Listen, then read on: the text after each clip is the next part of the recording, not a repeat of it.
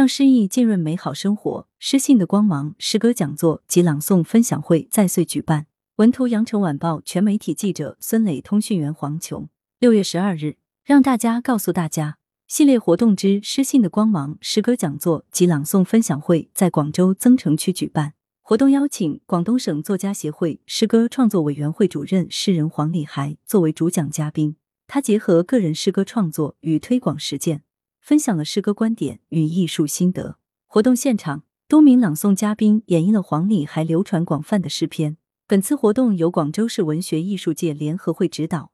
广州文艺志愿者协会、增城区文学艺术界联合会主办，增城区朗诵协会、广东万团影业传媒广告有限公司承办，广州黄埔书院、广州红色文艺轻骑兵朗诵志愿服务队协办。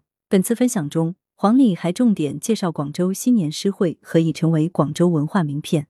二零零八年，著名诗人黄礼还在广州首创发起广州新年诗会，提倡把读者放在第一位的美学精神。将诗歌与艺术结合，通过可能的艺术手段演绎诗意，体现了对创意文化的无限追求。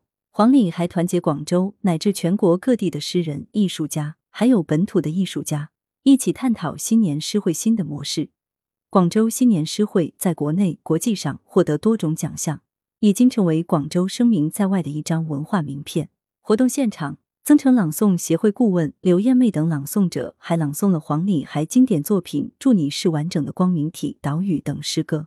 嘉宾们声情并茂，绘声绘色，语调婉转悠扬，为观众们奉献了精彩的艺术盛宴。来源：羊城晚报羊城派，责编：文艺，校对：周勇。